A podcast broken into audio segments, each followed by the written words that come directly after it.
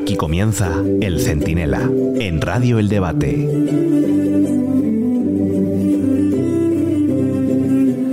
Españoles, Sánchez ha muerto.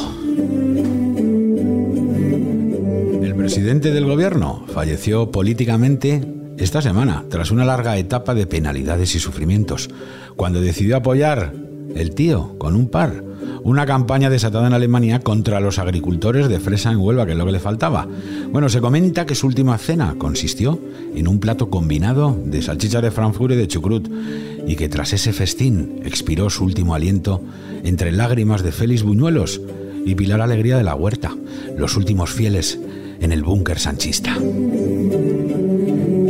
El funeral por su eterno descanso se oficiará el próximo 23 de julio, a medianoche, nada más culminar el recuento de unas elecciones generales en las que se espera un resultado para el PSOE similar al de Malta en Eurovisión. Bueno, o al de Qatar en el Mundial de Qatar.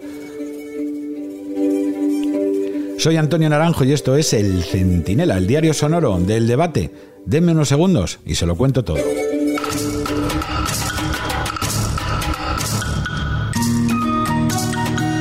Bueno, miran, hace unos días se cumplió, como recordarán, el quinto aniversario de la moción de censura. Ese invento que se sacó Pedro Sánchez de la chistera, pues para que no lo echaran del PSOE, tras dos derrotas históricas en seis meses. Fue un truco después de aquel año de parálisis, de no es no, que es que no se había decidido otra cosa el hombre. A ver, Pedro, ¿qué quiere decir? No es no, que no, hombre, avanza, avanza, no es no. Bueno, hizo aquello con la ayuda de un juez amigo, pues para evitar que lo tiraran por la ventana tras ser paralizado el país un año y pico y lograr a cambio los dos peores resultados del PSOE desde que se fundara. Un lustro después de aquello, que parece que fue ayer y no fue ayer, estamos en las mismas. Sánchez ha convocado estas elecciones, bueno, pues básicamente para que los damnificados del ERE, las víctimas del 28M dentro del Partido Socialista, no le ajustaran las cuentas. Y también para que Podemos, que se ha quedado con representación en Galapagar y en la Luna y poco más, no le destroce el gobierno, más todavía, ¿eh? Y para que Yolanda Díaz, que, ¡ay, Yolanda Díaz, ay, qué bien, todo chupi, y que suene la sintonía de aquí, bueno, que es Pablo Iglesias con menos voces, no se le suba a la parra demasiado. Serán las quintas elecciones generales de la era Sánchez, que además ha traído el tío cuatro mociones de censura, ¿eh? Listados para llevarse las manos a la cabeza. Una investidura fallida, un adelanto electoral en la Comunidad de Madrid, un confinamiento inconstitucional, una pandemia con más mortalidad que en casi toda Europa, un hundimiento del Producto Interior Bruto sin precedentes, la peor tasa de paro del continente, una subida fiscal confiscatoria y la mayor pérdida de poder adquisitivo de toda la OCDE. Vamos, que a ti te preguntan, ¿Sánchez o el caos? Y respondes, el caos, el caos, el caos. Venga, pues lo mejoramos, ¿Sánchez o el demonio? Y dices, no, no, uy, ¿dónde va a parar el demonio, el demonio? Miren, además de ese balance, que también incluye que es que no se dejaba nada este hombre, ¿eh? es como una termita, el asalto a todas las instituciones para poner a un Tezanos hasta en correos, ¿eh? un Tezanos aquí, un Tezanos en el CIS, un Tezanos en Radio Televisión, en fin, en todos los lados, eh, también lo puso en correos, que tiene allí, ya saben, a un amigo que era su jefe de gabinete en el Partido Socialista y aunque no sabe ni pegar un sello, pues ahí está, al frente de la institución.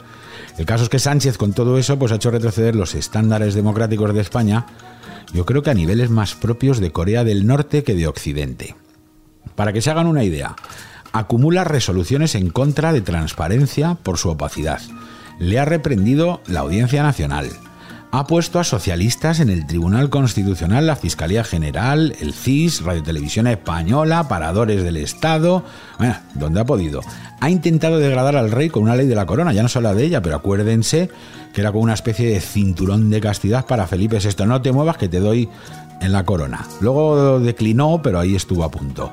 Ha reformado además leyes para ponerlas al servicio de los sediciosos, los malversadores, los ocupas, los agresores sexuales, en fin, toda esta gente de bien, ¿no? que pulula por España. Y ha alimentado además el señalamiento público pues de periodistas, empresarios, rivales, jueces y medios de comunicación. Claro, es que este señor que convierte a Kim Jong-un en Teresa de Calcuta, en una hermanita de la caridad, quiere dar ahora lecciones de democracia y transparencia. O sea, Es que es como si ya que el Destripador se pone a dar lecciones de, de cirugía. Bueno, pues eso hace este con la democracia y propone a Feijó seis debates seis de la ganadería de Tezanos en las seis semanas que quedan de aquí hasta el 23 de julio. Es, el doctor Sánchez, ¿eh? El doctor Sánchez, con la tesis plagiada. Pero bueno, doctora, doctor Sánchez en todo caso, y Mr. Hyde, las dos caras. Miren cómo suena este hombre, los días pares y cómo suenan los impares. Cada semana se celebre un debate cara a cara entre los dos principales candidatos a la presidencia del Gobierno en los principales medios de comunicación. Y ese poder, el poder del dinero, pues tiene sus terminales. Usted como yo, pues se desayuna leyendo la prensa madrileña.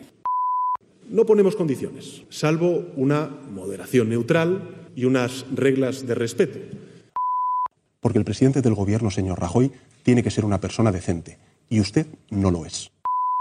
Eh, estoy dispuesto y deseoso de contrastar con el candidato del Partido Popular sus visiones y sus proyectos, cara a cara es que usted no olvida quién le puso ahí, las grandes empresas energéticas, las grandes corporaciones de este país.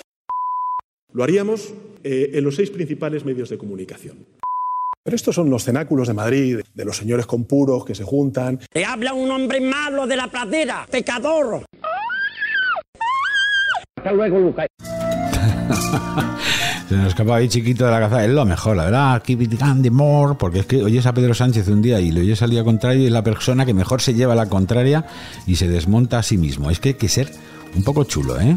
Él quiere parecer Kennedy, claro, en esto de los seis debates, pues debatiendo con Nixon pero en realidad ¿saben a quién recuerdan? A Apolo desafiando a Rocky Balboa, en plan, ¿qué pasa, tronco, que te voy a partir las piernas? Un patata como tú me aguanta 15 asaltos, levántate de esa silla, imbécil, que acabemos esto de una no te muevas. Puedo vencer a ese palurdo donde quiera y cuando quiera, donde quiera y cuando quiera, ¿estás sordo, amigo? Te repito que donde quieras y cuando quieras. Bueno, ya ven que vamos, es como es que Sánchez solo es un gran demócrata cuando está el hombre pues, desesperado. Sería maravilloso que un presidente reformara la ley para regular los debates electorales y hacerlos obligatorios. Eso es lo que habría que hacer, una reforma para que ellos no puedan elegir y que los derechos de los ciudadanos se cumplieran, gobernar a quien gobernara. Pero este que tenemos no ha sido ningún ejemplo. Se ha ausentado de sesiones de control. Ha cerrado el Parlamento. Solo da entrevistas de esta en plan masaje con final feliz a los medios de la brunete sanchista. No admite ruedas de prensa con preguntas. Y ahora quiere seis debates en seis semanas a solas con Feijó. El que no quiere que gobierne la lista más votada, sí quiere debates bipartidistas. Vamos, lo que este hombre necesita es ir a First Date, allí con el Sobera, ¿no? Que allí es donde te pueden poner seis citas, pirata. Pero mire, presidente, para que no se quede con ganas, le propongo yo seis debates desde aquí, desde el centinela del debate. El primero, con los agricultores de Huelva.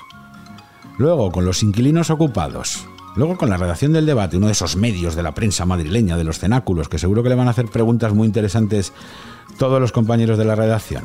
Con las víctimas de ETA y del sí que también son unas cuantas. Con vascos y catalanes constitucionalistas y con los autónomos. ¿Nos acepta estos seis? Se me ocurre alguna más, ¿eh?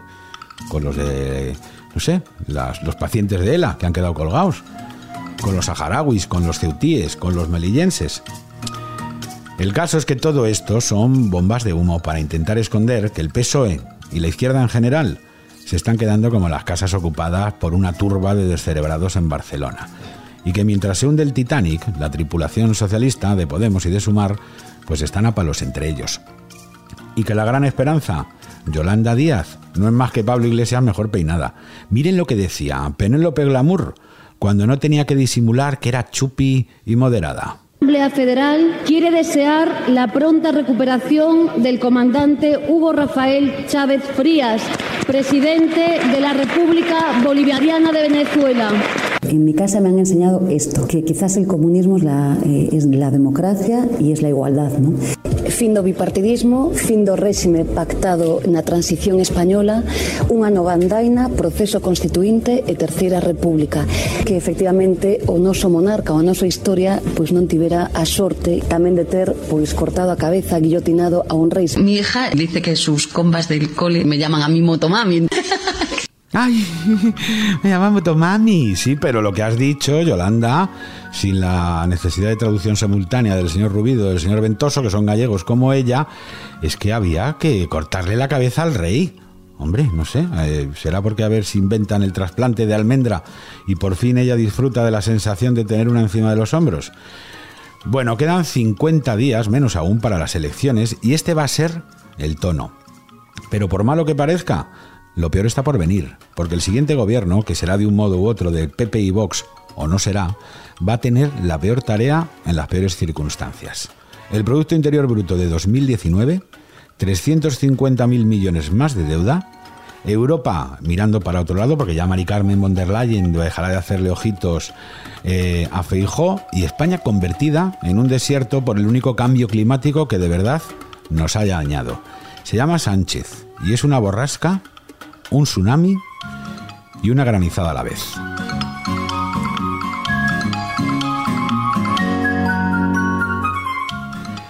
Y ahora vamos con más cosas de la semana en el debate en este resumen que nos trae Belén Montes.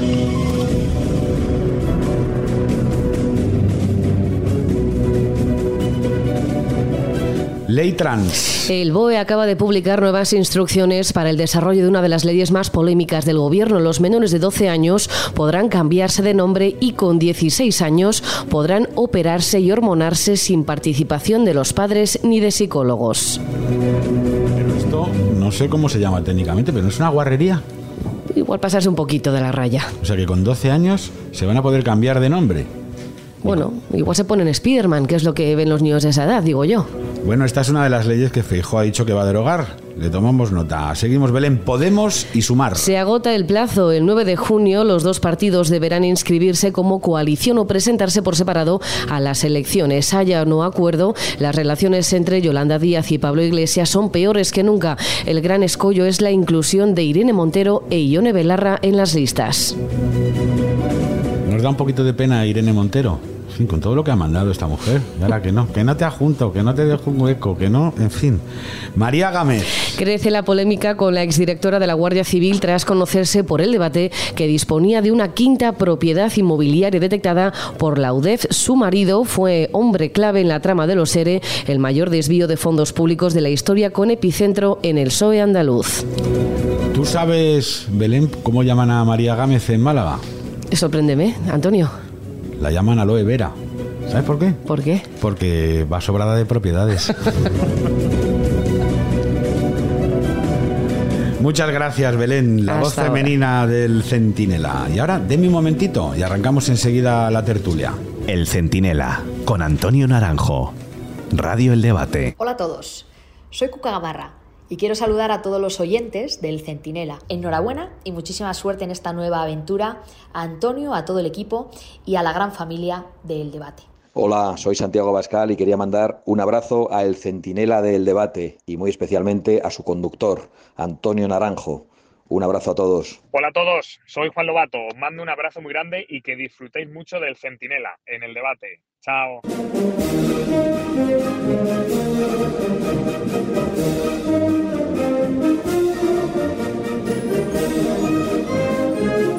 Arrancamos tiempo de tertulia en el Centinela del debate.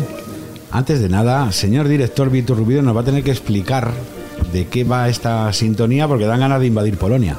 No, hombre, no, eh, todo lo contrario. Con esta sintonía lo único que se hace es eh, disfrutar de la hermosa y variada costa española. Esta es una de las grandes marchas de la Marina Española, ganando Barlovento, el maestro Soltuyo, y que efectivamente es mm, un clásico de la Armada Española, de la Marina, pero al mismo tiempo es tan bonita que fue utilizada también por la marina- las armadas de otros muchos países, por ejemplo la de Estados Unidos. Eh, hay lo que se llama la marcha de almirantes, Sí, sí. que son distintas, que es cuando entra el almirante en un determinado barco, en una determinada base naval, suena la marcha de almirante. Que un pajarito me contó a mí que usted es soldado distinguido. No, perdona, marinero distinguido. Marinero distinguido. Marinero distinguido. Y no de agua dulce. No, de agua salada. De agua salada. Sí. Ahora, yo siempre que pisé un barco fue de visita. y no se mareó. No, no, para nada. También nos acompaña, voy de aquí de un lado para otro, don Ramón Pérez Maura, director de opinión del debate. Don Antonio, encantado de estar aquí. Usted también ha saltado, conquistado o no sé, defendido las fronteras de España. No, no, no, no, yo, yo, no, yo no he defendido nada porque yo soy, yo fui inútil para el servicio en la mili, inútil de entrada, o sea que no, no, no pasé ni un día en servicio militar. Ahora sí he navegado mucho. Yo soy de Santander y he pasado toda mi adolescencia regateando los fines de semana en Optimis primero y en Snipe después. Fui campeón del norte de España de Optimis, eh, se me ha olvidado. Y no sé lo que es, pero suena fenomenal. Optimis es un barco. Es un barco. Es un barco para niños menores de hasta 15 años. Ah. Entonces, por lo menos era hasta 15 años. No sé si hoy en día lo sigue siendo. Sí, y, sí. Lo, y lo disfruté mucho. Brillante hoja de servicios. A ver, don Luis Ventoso, o usted, a ver, su experiencia militar, o es, como decía Woody Allen, que la guerra solo vale de ren. Eh, ¿Qué quieres que decir? Perdona. Usted también tiene alguna experiencia marinera, ah, bueno, militar. Yo, de tengo, algún tipo, ¿no? yo creo que soy un compendio de mis dos compañeros. Tengo proezas náuticas, he ido en pedaleta desde la playa de Cabanas en, en Ponteume casi hasta la de Redes. No llegué, eh, nos agotamos y soy prácticamente un héroe de guerra. Hice la mili en campamento de Parga disparando. En tierra, Un par en tierra. de combate ya la primera noche allí preparado. O sea que vamos, estoy formado. Bueno, el historial aquí estamos llenos, el pecho lleno de, de medallas. Vamos con el primer tema del día. Quedan muy pocos días para las elecciones generales. ¿No os da la sensación de que todo el mundo da ya el, pescado por demasiado vendido y que solo parece estar en juego por cuánto es el resultado, la victoria de Feijó? ¿Están cazando el oso antes de tiempo? Bueno, la euforia siempre es mala en, en estos procesos, pero yo creo con toda honestidad que la ola en este momento es una ola a favor del Partido Popular y no parece que el PSOE eh, desde el domingo 28 de mayo haya tomado iniciativas eh, que pudiéramos decir eh, en la buena dirección para tratar de contrarrestar esa ola clara que hay a favor del, de lo que es el centro derecha, porque no solo es el Partido Popular, creo que también Vox está creciendo. Pero en todo caso, yo sí creo, insisto, que las eufor la euforia nunca es buena y hay que ser muy cauto en, en todas las ocasiones, ¿no? Nosotros, Luis Ventoso y yo, que pertenecemos a la familia del Deportivo de La Coruña, sabemos lo que es ver la liga el 14 de mayo de 1994 en la mano y como dijo aquel mítico entrenador, nos, nos, lo, robó, nos lo quitaron dos fuciños, es decir, nos lo robaron de la nariz. O sea, en, en nada, pues esto es lo que tiene que tener cuidado, porque claro, a veces por, por unos votos y Sánchez que está dispuesto además a aliarse, como ya hemos comprobado, con cualquier excrecencia política, pues los aliados de Sánchez son Bildu, son Esquerra Republicana. Hay incertidumbre en cualquier caso. No está. Eh, Yo, desde luego, desde el Partido zanjado. Popular me lo tomaría muy en serio y no dispararía para nada la euforia. Ramón. Pues yo opino lo mismo y añado alguna cosa. Eh, eh, la cosa pinta bien, pero mm, se ve a un Pedro Sánchez desesperado tomando iniciativas que son casi irracionales. A mí me parece muy relevante eh, este intento, esta propuesta, más que intento, de celebrar seis debates, que es una propuesta ilegal con la legislación española en la mano.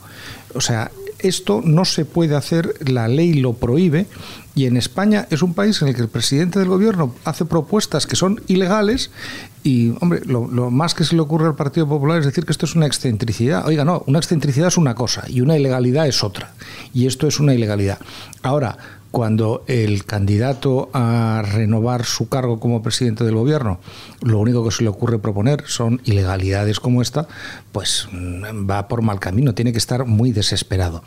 Yo creo que el Partido Popular tiene que ser consciente de que le van a intentar poner todas las trampas posibles y ante eso hay que estar un poco más alerta que simplemente. Luego hablaremos de alguna de esas trampas que, bien para confirmarlo o bien para desecharla, creo que es importante comentar porque hay mucha gente que está realmente preocupada por el nivel de trampas que podemos ver de aquí al 23 de julio. Pero en esta primera ronda, Luis, tu opinión, ¿crees que está todo el pescado vendido, que estamos eso, vendiendo la piel del oso antes de cazarlo, como decía el rey Fabila? Yo parafraseando a Julio Iglesias creo que está fuera y lo sabe, que no, no tiene que hacer. Porque el resultado de las municipales fue muy, muy elocuente y ahora se añade un nuevo factor. Tú en las municipales autonómicas podías decir, bueno, este señor yo no lo soporto, pero es que el alcalde de mi pueblo es bueno, o mi presidente autonómico es bueno, pero ahora los, los electores van a ver dos fotos, una foto de Feijóo y una de Sánchez, a fin de cuentas. Entonces van a decir, voto a este tío que me vuelve con Bildu, Esquerra Republicana, con las trolas tal, o voto a este señor pálido así, de ojos claros, que tampoco me dice mucho, pero tampoco me dice poco, y van a ir a lo que se llama un par de manos seguras y creo que va a ganar leve.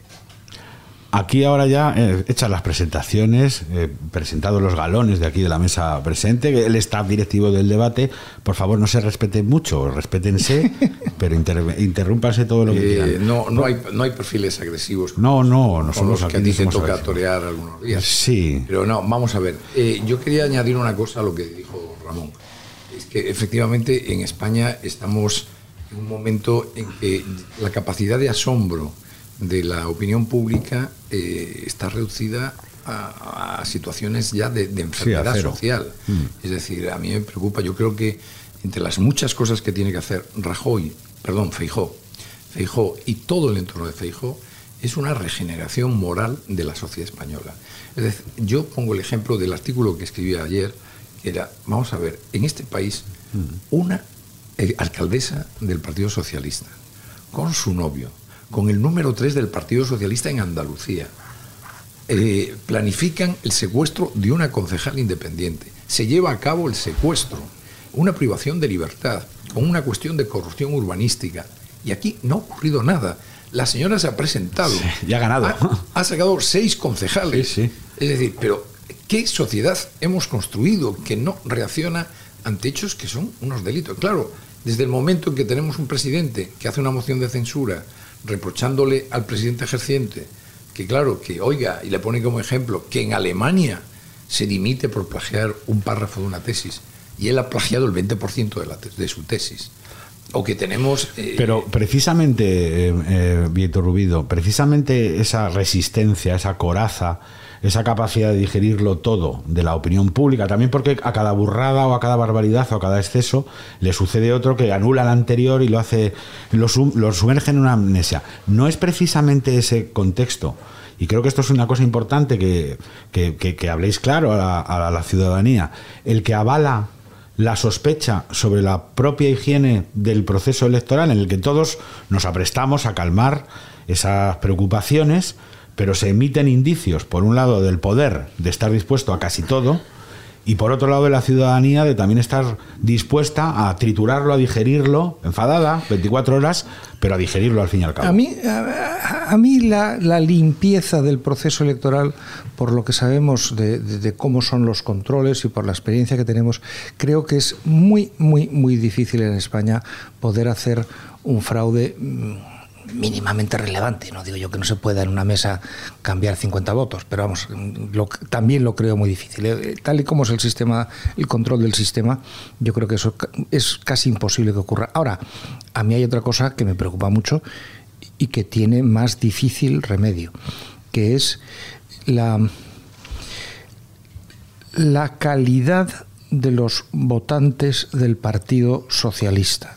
Y explico lo que quiero decir. En el Partido Socialista hemos vivido algo verdaderamente increíble, que fue como en, 2016 se produjo un fraude en la elección, un intento de fraude en la elección del secretario general, al que le presentaron una especie de moción de censura interna, eh, y él intentó presentar una urna llena de papeletas previamente. Eso fue irrelevante para las bases socialistas que lo volvieron a elegir. Y eso es una realidad que todos conocemos. Y arrolló a quien apoyaba la mayor parte del aparato del partido, incluido el presidente entonces más o menos en funciones, Javier Fernández, que era también presidente del Principado de Asturias. Bueno, mi, esperanza para que mm, eh, se pueda renovar el PSOE y volver a ser un partido socialdemócrata clásico y no un partido radical como el que es ahora, que es un partido alineado eh, pues con posiciones podemitas, absolutamente.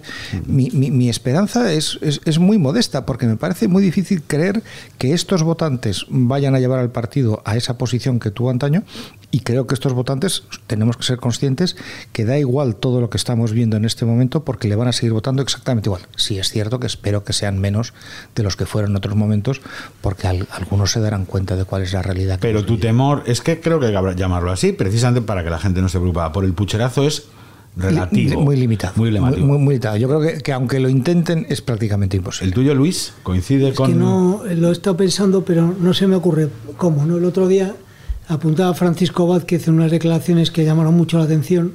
Una verdad que es que los votos van a estar varios días sin custodio, pero aún así ¿Cómo se articula un pucherazo de esa índole? ¿Qué pasa? Porque el presidente de Correos es un amigo personal de él que montó, metió allí con calzador, va a orquestar un pucherazo. ¿Cómo se hace? ¿Quién va allí a llevar unas sacas diferentes? ¿Unos sindicalistas que entran por la puerta una noche?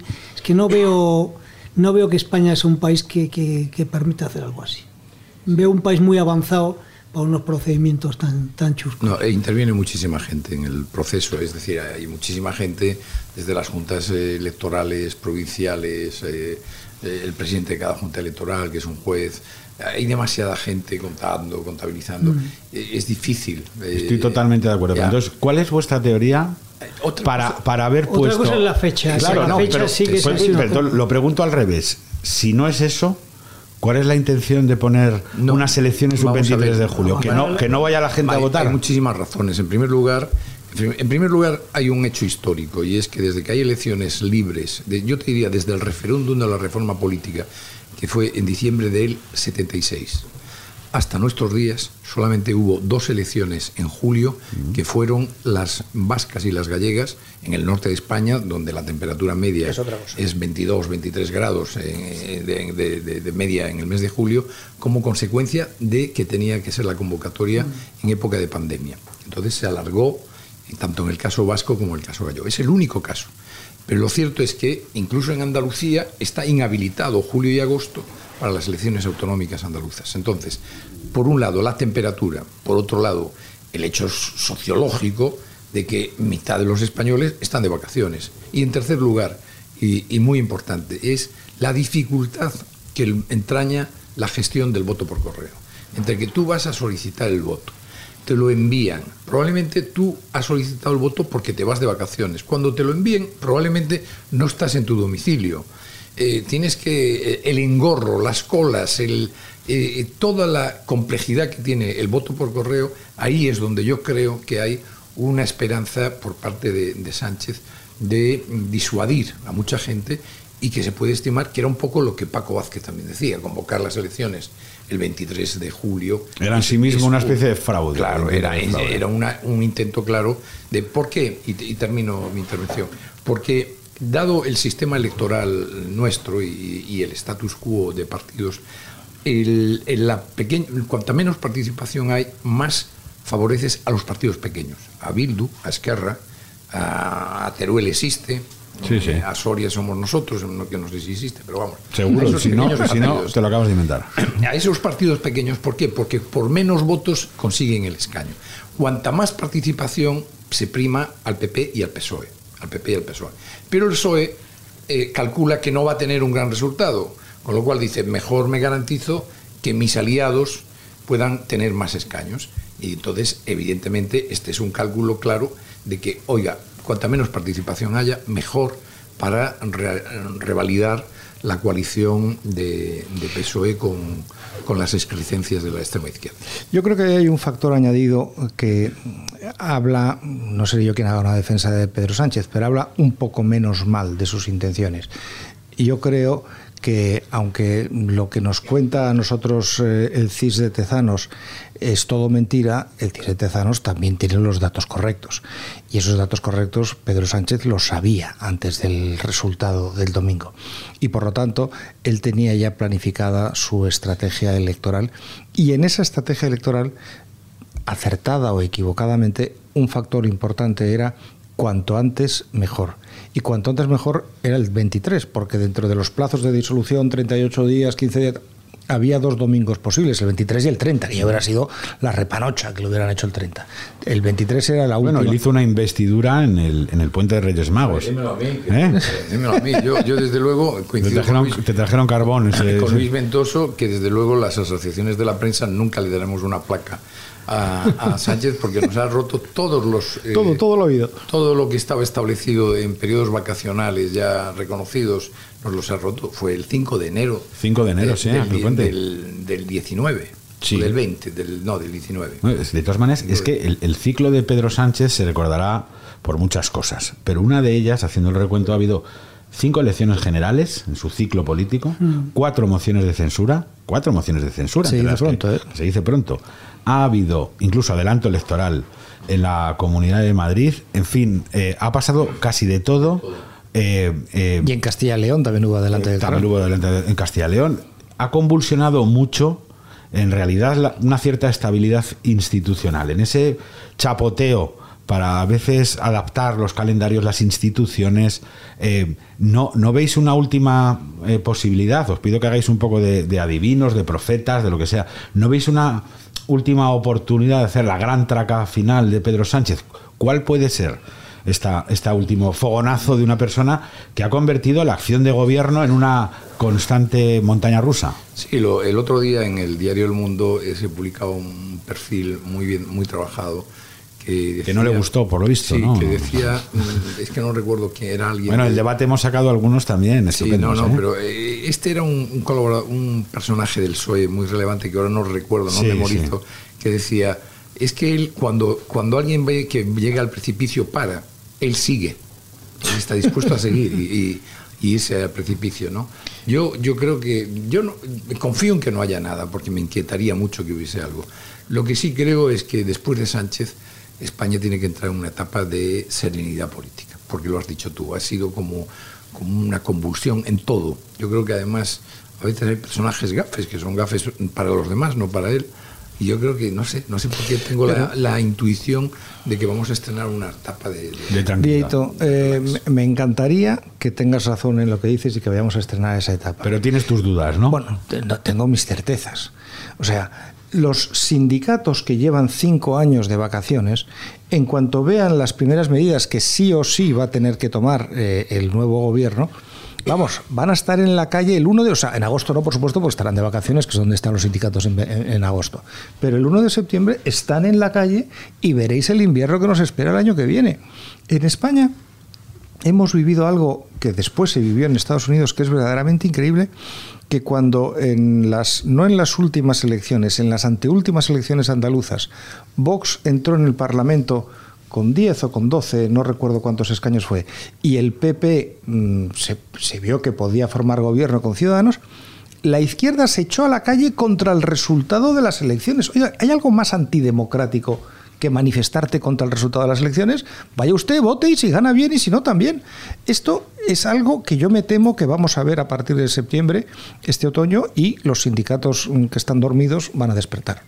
Sí, Luis, me va- pare- va- se va a abrir el sarcófago y van a salir todos los males. Es decir, ¿veis, ¿ves, Luis, por ejemplo? Imagínate, acordaos la última investidura de, de Mariano Rajoy en el Congreso, se hizo con el Congreso rodeado. Eh, Sí, el, el claro. manifiesto inicial era asalta el Congreso, luego ya se moderaron un poco y dijeron, hombre, que lo de asaltar queda feo, vamos simplemente a rodearlo. La investidura de Sánchez había sido en, eh, en el 20, ¿eh? en enero del En- 20, el, sí, 5 de enero, el 5 de enero del 20. Sí, hubo dos, ahí empezó todo el dos elecciones generales en el 19 y entonces en enero del Y efectivamente, pero eh, esa- ese tumulto lo vimos. ¿Percibís, percibes, Luis, que imagínate una eventual investidura de Alberto Núñez Feijó repita y recupere esas escenas de asedio a un congreso, de las calles revolucionadas, bueno, de Pablo Iglesias o quien sustituya a Pablo Iglesias volviendo a intentar encabezar una respuesta a una revolución, una revuelta social? Yo, como estamos aquí entre, entre amigos y tal, me voy a permitir una pequeña broma gallega. Yo creo que los españoles eh, somos un pueblo un poco polvorilla, porque tenemos un fuerte componente meridional, pero no polvorilla eh, como los italianos, que es todo como una comedia, que en el fondo es medio de coña. No, no, aquí hay bastante mal hecho. Entonces, este pueblo meridional necesita cada cierto tiempo unas dosis de templanza de algún gallego.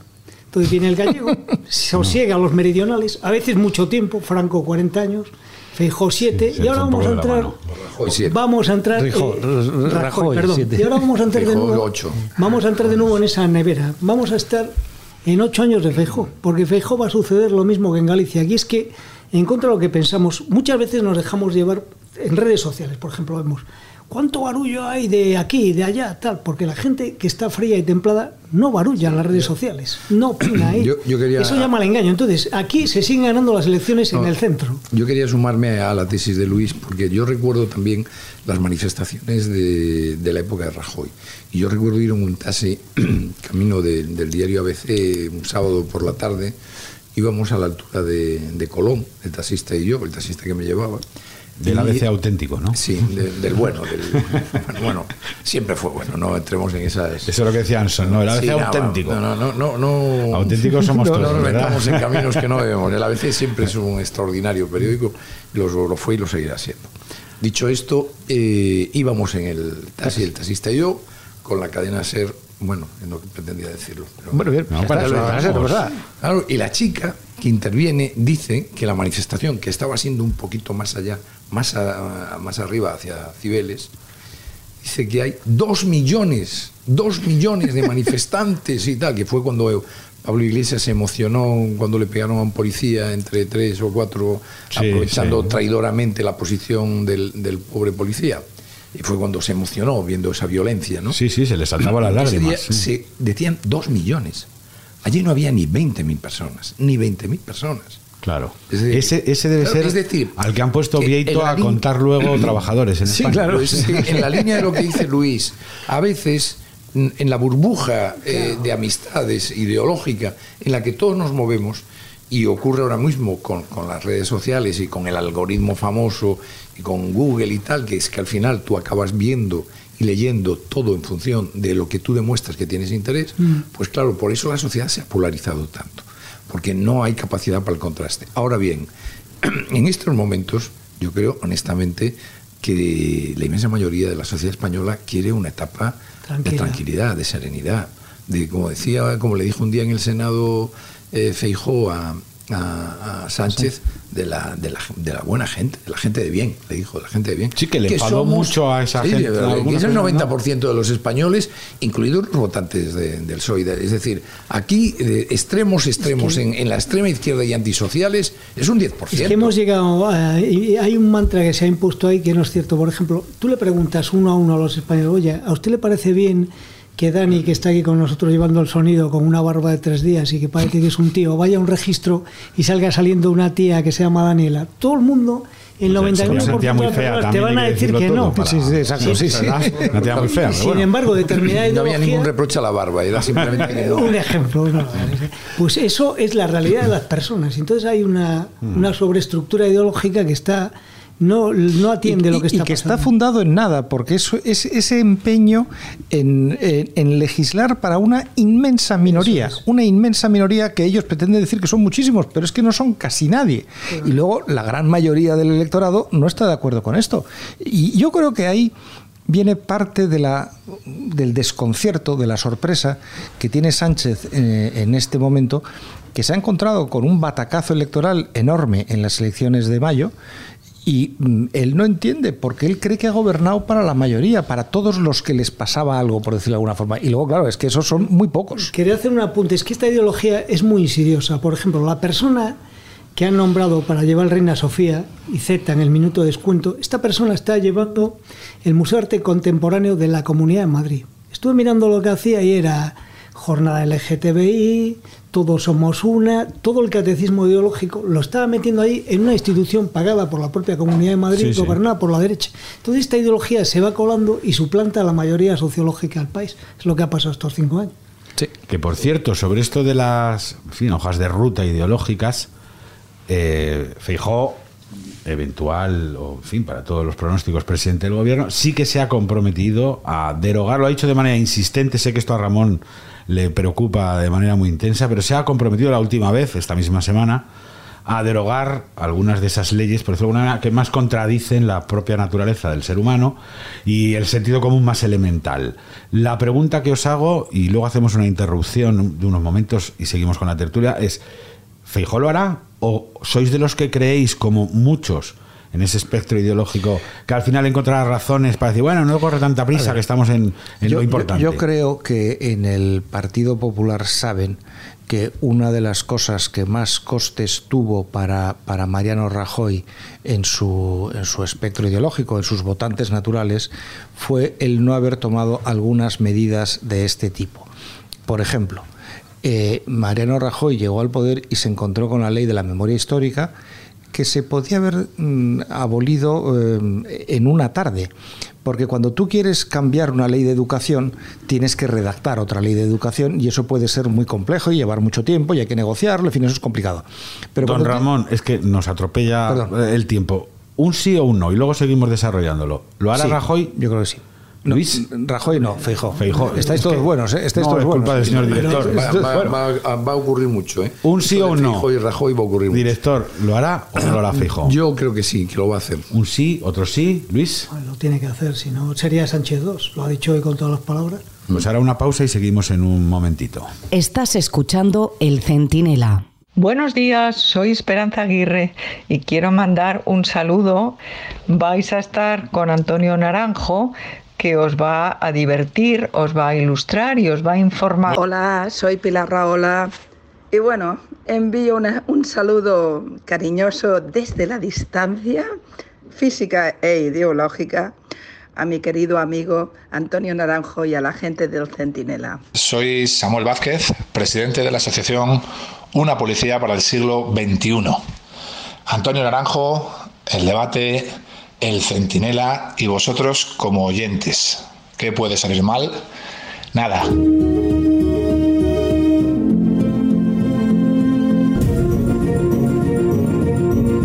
Seguimos aquí en el centinela, en el debate. Seguimos en un momento con la tertulia, pero ahora tenemos que hacer un alto en el camino que decía el clásico para hacer el informe del debate. Hoy lo hacemos con Jorge Sanz, que le veo por aquí a mi derecha, y con Adolfo Garrido. En esta sección lo que vamos a intentar es desmenuzar e insistir en esos temas que marcan agenda en el debate, en esos temas que de alguna manera incluso más impactan en la agenda social, política y pública. ¿Con cuál te quedas tú, Jorge? Yo me quedo con la oferta de seis debates que hizo Pedro Sánchez a Feijó, que fue la, ha sido la última, bueno, vamos a decir la penúltima, la penúltima ocurrencia de Sánchez en esta pre-campaña infinita y cómo va el relevo, el reemplazo, como lo quieras llamar, en la izquierda radical esas negociaciones con Podemos y Sumar. Ahora lo desarrollamos. Adolfo, ¿coincides con Jorge? ¿Qué te pues. sacas de la chistera si no? Hombre, eh, la exclusiva que hemos publicado en el debate, firmada por Alejandro entre, ambas aguas, sobre la nueva eh, adquisición de, de la exdirectora de la Guardia Civil, la policía ha descubierto que ocultó la compra de un quinto piso en Málaga. Sí, ya sabéis, lo hemos hecho, lo hemos contado antes. ¿Cómo llaman a María Gámez en Málaga? Aloe vera, porque dicen que tiene un exceso de propiedades, ¿no? Sobre los dos temas, es verdad que el que cuenta Jorge es el tema de la semana, por lo que dice también de la desesperación, tal vez, de Pedro Sánchez en esta campaña electoral que parece mm, constituir los últimos días al frente del gobierno y al frente del, del Partido Socialista. Y ahora vamos a eso. Pero sobre lo de María Gámez, ¿cuál creéis que van a ser las consecuencias? Porque da la sensación de que una cosa que era tremenda, o sea, la directora de la Guardia Civil resulta que se le sorprende con un patrimonio de difícil justificación que coincide además con la incriminación de su marido, nada menos que en la trama de los seres con el desvío de fondos que eso, que eso puso. Eso en otros tiempos hubiera sido palabras rotativas. Nosotros que somos de, prensa escrita, hubiera palabras rotativas. Ahora no. ¿Crees que esto le va a pasar una factura especial o quedará una vez más en el ámbito de un caso de corrupción? Y hasta luego, Lucas. Hombre, yo creo que es un suma y sigue. Al final no solo es este caso, eh, un día es el caso del Tito Berni, otro día es eh, el sobresalto eh, regional de turno. Al final, bueno, eh, PSOE llegó y Sánchez en particular al gobierno con la esgrimiendo la bandera de la limpieza, la bandera contra la corrupción y al final mm, le han estallado casos que han sido incapaces de justificar. Jorge, ¿algo que aportar a esto? ¿Qué te parece María Gámez? ¿Le han pillado con el carrito del helado? Tendrá explicación. Es una más en la Guardia Civil que recuerda a los tiempos famosos de Luis Roldán. Bueno, le ha faltado las fotografías en, en calzoncillos, ¿verdad? En calzoncillos, ¿no? Hmm. A ver, consecuencias yo creo que eh, yo soy este, pesimista con el tema de las consecuencias porque podría haberle pasado eh, consecuencias lo de Maracena y no ha pasado, que es algo muy grave. Le podría haber pasado. Eso es un escándalo, simplemente. Claro, o sea, ha ganado las elecciones en Maracena. Sí, sí, sí. Es tremendo. Y esto tengo mis serias dudas de que le vaya a pasar factura también, porque es, eh, Vieito lo dice mucho y incluso lo recuerdo hoy en su astrolabio que en España la sociedad está bastante anestesiada y no penaliza la corrupción, está con una especie de abulia y de, y de fatiga mental, quizá por exceso de, de casos de este tipo y soy bastante pesimista. No sé qué ocurrirá con María Gámez porque tendrá que ser ella la que explique cómo es posible que haya adquirido propiedades por valor de casi 4 millones de euros en, en el plazo de 9 años. Pero quien sí tendría que dar la cara bien y creo que le tendría que penalizar de verdad es a Marlaska, que es quien la puso es quien participó con, junto a ella en su destitución y fue el quien la definió como la mejor directora de la Guardia Civil en toda su historia, en sus más de 160, bueno, fue en el año, fin, casi siglo y medio de, vida de la institución. Entonces creo que quien tendría que pagar la consecuencia primera sería Marlaska. Pero, no tiene pinta.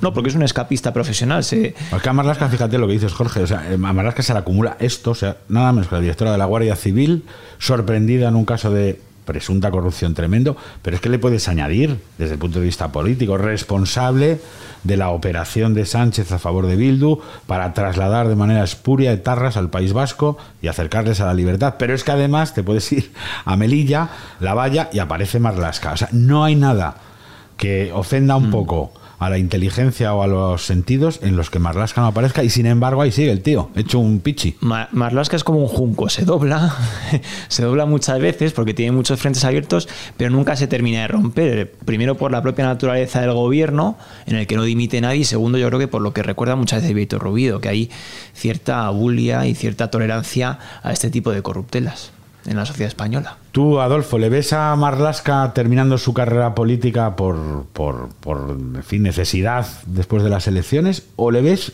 dentro de las listas electorales del PSOE?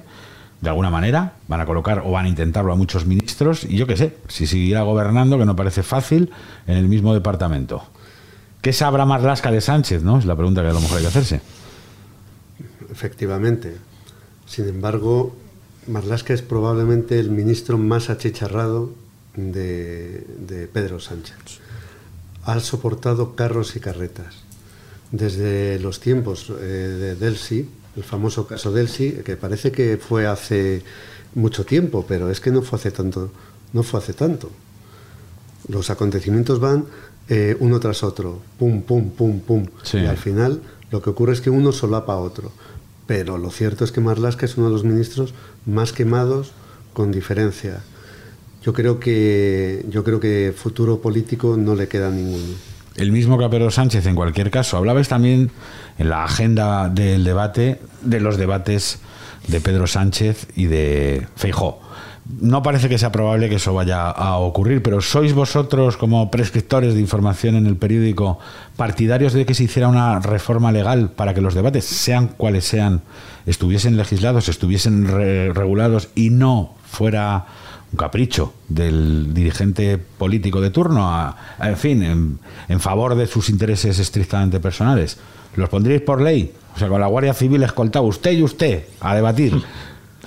Hombre, creo que tiene que salir de los propios partidos, pero yo sí que de alguna forma regularía eh, que se ciñeran únicamente a los 14 días de campaña electoral.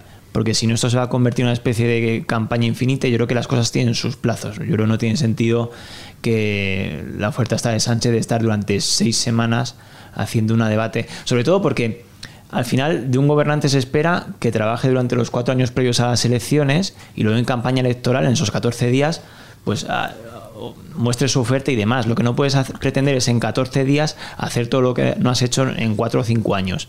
Ese, ese es el, esa es mi opinión. Yo creo que sí que convendría regular. Eh, también por el tema, hay un asunto, hay mucha gente que dice que qué pasará con Sumar en los debates.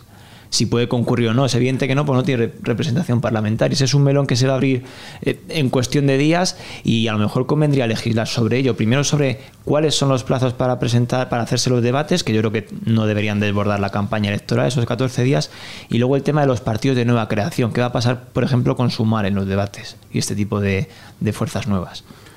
Para terminar, 30 segundos. ¿O qué noticias estáis preparando, lo que podéis contar, o qué noticias os gustaría contar en los próximos días? Así muy por encima. Pues. No pueden salir ni muertos, ni menores, ni, ni gente que lo esté pasando mal. Hombre, yo tengo mucha curiosidad por el cara a cara de Fijo Sánchez. Y luego una noticia que me gustaría dar, que no será antes del 23 de julio, ni a lo mejor antes del 23 de agosto, pero me ha satisfecho bastante la oferta y la promesa que ha hecho Fijo de derogación de ciertas cosas y de erradicación de ciertos ministerios. Eso que ha prometido de que igualdad pasará a estar, eh, pues como ha estado otras veces, dentro de un ministerio mayor o que consumo pasará a ser lo que ha sido siempre, una dirección general o una subdirección, pues me parece bien. Yo creo que conviene que el gobierno que surja de las urnas, aunque sea bicolor PP Vox, no debería exceder, creo yo, los 14 ministerios. Podemos adelantar que vamos, a seguir, vamos, a seguir, informando sobre eh, las propiedades de la exdirectora de la Guardia Civil. No me digas que tiene más. Y podemos adelantar que eh, la UDEF está investigando en, en ese sentido. Podríamos terminar antes diciendo que no tiene María Gámez. Jorge Sanz, Adolfo Garrido, muchas gracias. Ahora mismo seguimos. El Centinela. Hola, buenos días. Soy Antonio Jiménez y envío un cariñoso saludo muy afectuoso a todos los oyentes de El Centinela en el debate. Hola, soy Fernando López Miras, presidente de la región de Murcia. Quería enviar un saludo a todos los oyentes del Centinela en el debate y por supuesto también al gran Antonio Naranjo.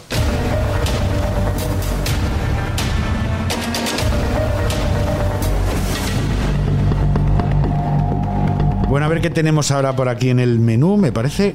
Bueno, aquí van a hablar los tres tenores del debate, aunque sean dos, porque Ana Martín no ha podido llegar a tiempo, pero tenemos aquí a María Jamardo y a Alejandro Entre Aguas. ¿Cómo estáis? ¿Bien afinados la garganta? Hola, muy buenas. ¿Todo en orden? Sí, sí, todo en orden.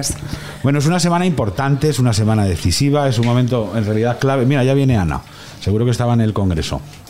Ahora ya no sé si llamaron los tres tenores o los ángeles de Charlie. Hola, Ana. ¿Qué tal? A ustedes les cabe la responsabilidad inmensa de contar las cosas que están marcando de verdad la agenda política, pública, judicial, social en España. Hay una cosa, Ana, empezamos por ti, aunque haya llegado la última, ya lo dijo la vida, ¿no? Los primeros, los últimos eran los primeros, que ha llamado mucho la atención, se ha comentado mucho hoy en general, y es eso que has contado, supongo que Sánchez no te invitará este verano a Marismillas, si es que se va, de que ya son plenamente conscientes en su propio equipo de que esto no tiene remedio. ¿Es hmm. así? ¿Tan tajante es? Bueno, mm, yo creo que si quedaba alguna duda, el 28 de mayo se las ha despejado todas. Em, el problema del PSOE a día de hoy se llama Pedro Sánchez. Eh, la imagen no suma, sino resta. Em, y bueno, es evidente que en las elecciones municipales y autonómicas hubo alcaldes y presidentes de comunidades que se llevaron una bofetada que no les correspondía a ellos. Entonces lo que plantea el PSOE es bien, em, eh, Sánchez produce una animadversión, un odio incluso, si me apuras, entre una parte importante del electorado. Lo hemos intentado todo durante este curso, no ha habido manera, ya no vamos a conseguir eh, que eso cambie, así que tendremos que hacer una campaña teniendo en cuenta eso y apelando a que eh, Sánchez, digamos, que es mm, lo eh, el mal menor, por así decirlo, ¿no? Incluso a los mm, votantes que puede a priori no gustarle Sánchez, decirle, bueno, es que lo que viene tal vez eh, sea mucho peor, que es un gobierno de PP y Vox. En esa clave lo van a. Pero Ana, y ahí abro micrófonos a todos. Cuando cuentas esto es, es que Sánchez ya, esto no hay que lo aguante, no hay que lo levante, es que ya no cae bien a nadie pero en algún momento cayó bien. o, ha sido una serie de fantásticas casualidades aritméticas que han provocado que en realidad eso que él ya no conseguía, que era un afecto popular muy grande, quedara más disimulado por las victorias y ahora que se acerca a lo que parece que es una derrota, ya aparece. Hombre, yo creo, Antonio, que él cuando llegó a lomos de aquella moción de censura de la que acaban de cumplirse cinco años, eh, sí que generó cierta ilusión en el votante de izquierdas, ¿no? Acordaos además que fue un presidente que empezó eh, trayendo a inmigrantes que no quería nadie en el famoso barco Aquarius y que a partir de ahí, bueno, pues eh, ha ido dilapidando su crédito a lo largo de los meses y de los años gobernando a espaldas, incluso en contra, yo diría muchas veces, mm, no solo de los votantes de, o de una parte de, España, sino incluso de sus eh, propios votantes y haciendo oídos sordos a lo que era el clamor de la calle. Y a partir de ahí, cuando ha intentado cambiar las cosas, mm, se ha dado cuenta de que ya era demasiado tarde para él pero es que el problema del PSOE es que con esos bueyes tiene que arar. No puede ir a las elecciones generales con alguien que no sea Pedro Sánchez como candidato. Luego, a partir del día 24 de julio, pues pueden hablar de otra cosa, pero de momento lo que tienen. No me digáis que a vosotros tampoco es que haya simpático Pedro Sánchez desde hace tiempo. Hombre, yo creo que este fin de semana hemos visto en el Día de las Fuerzas Armadas que ni se ha atrevido a presentarse allí. Es verdad eh, que no siempre van los presidentes. Bueno, sí que ¿eh? es verdad, pero lo que también es cierto es que es una oportunidad magnífica en la que los ciudadanos que van a ese, tipo, a ese tipo de eventos, pues bueno, externalizan de alguna manera el sentir que tienen con los representantes públicos. Y, por ejemplo, hemos visto la cantidad de halagos que han recibido los reyes, que ocurre prácticamente todos los años, pero este año especialmente, y yo imagino que no le hace ningún tipo de gracia a Pedro Sánchez. Que esto fue en Granada, ¿no, Alejandro? Esto fue en Granada. ¿En Granada tiene propiedades María Gámez? bueno, que sepa la policía, no. Porque sepa, dale tiempo. Lo, de las propiedades de María Gámez es algo que estamos conociendo de manera pausada y paulatina eh, y conforme los investigadores de la UDF investigan, pues se encuentran nuevas propiedades y nuevas cuestiones, en fin, que antes o después yo creo que tendrá que explicar primero su marido y luego ella ante el juez que lo está investigando. Que tiene pinta de que esto no ha acabado, ¿verdad? No, no, para nada. Mm, en este momento el juez que investiga el caso, que es el juez titular del juzgado de instrucción número 6 de Sevilla, ha pedido dos informes, uno a la Policía Nacional y otro a la Agencia Tributaria, con respecto a todo el patrimonio y los ingresos económicos del marido de la exdirectora de la Guardia Civil y en función de lo que llegue, pues hay altas posibilidades de que acabe siendo citada la propia María Gámez. No sabemos si como testigo o como imputada. Pero tú muy bien tu investigación, pero ya, no, sí, un poco torpe, ¿no? es que a mí me suena esto muy años 80, cuando no tenían ningún tipo de cuidado y les acababan pillando con el carrito de la No, es que pongo un piso a nombre de mi hijo, a nombre de mi marido, a mi nombre, lo pongo en el ático que a lo mejor desde ahí abajo la UDF menos, ¿no? Y al final es es, como muy cutre. yo, recuerdo la comparación que han estado haciendo algunos durante estos últimos meses con Luis Roldán. Sí que es cierto que en cantidades no se parece porque Luis Roldán desfalcó muchísimo, muchísimo dinero, al cambio de pesetas muchos millones de euros, pero sí que es cierto que hay ciertos paralelismos. Es decir, Luis Roldán tenía un ingente patrimonio inmobiliario que tejió como consecuencia de los fondos reservados que cobró eh, del Ministerio del Interior, fondos reservados que se cobraban de manera legal. Lo que pasa es que él abusaba y, y con lo de María Gámez tenemos el paralelismo de las ingentes eh, propiedades inmobiliarias que ha acumulado con el marido. ¿Qué dices, Alejandro? Que ahí los jueces van a tener mucho que decir. Y, precisamente en la justicia hay dos cosas, María, muy, muy, muy, muy, muy llamativas. Al final la justicia mm, está más politizada que nunca y lo ha estado. Y lo estamos viendo en dos cosas. Una, los galones que parece ser, según cuentas en el debate, que le van a dar a Dolores Delgado para que desde esa fiscalía especial, bueno, pues haga cositas con, con, Garzón, que es su pareja, ¿no? Y la segunda, el plenario, en el que algo van a tener que decir sobre la famosa ley de sí, sí, o el no es no, porque yo ya no me aclaro.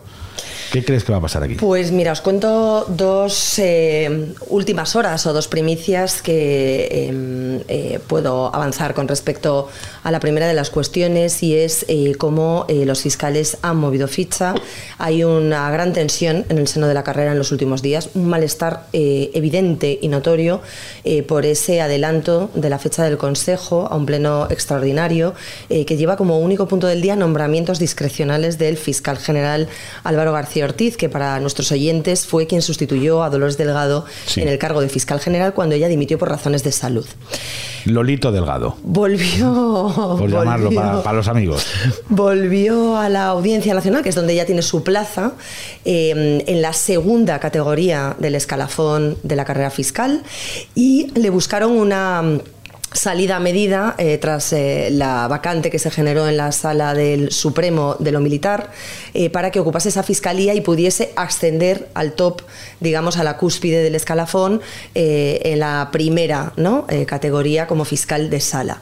Parecía que todo iba a quedarse ahí porque además es una plaza muy cómoda en la que no hay excesivo, excesiva carga de trabajo, no, hay, no está muy politizada, pero no. Como avanzamos en el debate hace un año, en julio del año pasado, Dolores Delgado se postulaba para eh, ser la próxima fiscal de memoria democrática, una plaza de nueva creación que nunca había existido en la carrera fiscal, que conlleva dos plazas adicionales como adjuntos con eh, tres fiscales que cobran un sueldo muy superior a lo que cobran la mayoría de los fiscales de base, que están indignados tal y como están de falta Será de una efectivos. casualidad, Mariano, no me seas mal pensado. Bueno, yo cosas- las casualidades, mira, te voy a dar datos y luego ya sacamos conclusiones. Eh, Dolores Delgado participó en el anteproyecto de ley de memoria democrática como ministra de Justicia. Sí, claro. Formaba parte del Consejo de Ministros que dio luz verde a ese anteproyecto. Es verdad que cuando se aprobó ella ya era fiscal general del Estado, pero como fiscal general del Estado, o casualidad, eh, informó favorablemente, presidiendo el Consejo Fiscal, que tiene que emitir un informe a favor de ese anteproyecto que creaba una plaza que ella quería. Dimite, hace una transición para ascender a ese escalafón y hace unos meses, y esa es la segunda eh, cuestión, eh, Álvaro García Ortiz, eh, como hemos publicado en el debate, publica un decreto en el que le atribuye una serie de funciones que no tienen nada que ver con lo militar, para lo que ya está designado, sino para instruir algunas cuestiones relativas a investigaciones sobre derechos humanos en ámbito internacional. Es decir, ya la está orientando a que se especialice en las eh, cara- características o en los eh, requisitos que esa plaza de fiscal de memoria democrática va a demandar. Se presenta con otros tres aspirantes al eh, cargo, pero vamos, la plaza está más que dada. eh, es No me prácticamente. digas, es- no me digas, que sabíamos prácticamente el final de la película antes de que empezara. Esto es como ¿no? sigue la línea de puntos en los juegos infantiles. Sí, pero oye, dan vueltas para intentar distraer la atención a ver si se despista alguien por el camino No, y nadie no. asocia la 1 con la 10. ¿Me vais a decir que Pedro Sánchez mete a gente cercana en los sitios que le interesa? ¿De verdad? Bueno. ¿Me da este disgusto? Son estas cosas. Bueno, chicos, que este es el estreno del Centinela. Nos vamos a ver y oír todas las semanas. Espero que sigáis siendo los tres tenores y que traigáis las mejores áreas para esta mesa cuando lo grabemos. Un abrazo a todos. Seguimos ahora en un momento. El Centinela, Radio El Debate. Soy Rosa Díez. Quiero mandar un saludo a los oyentes del Centinela en el debate. Un saludo alegre, un saludo resistente, un saludo positivo. Lo mejor está por venir, amigos.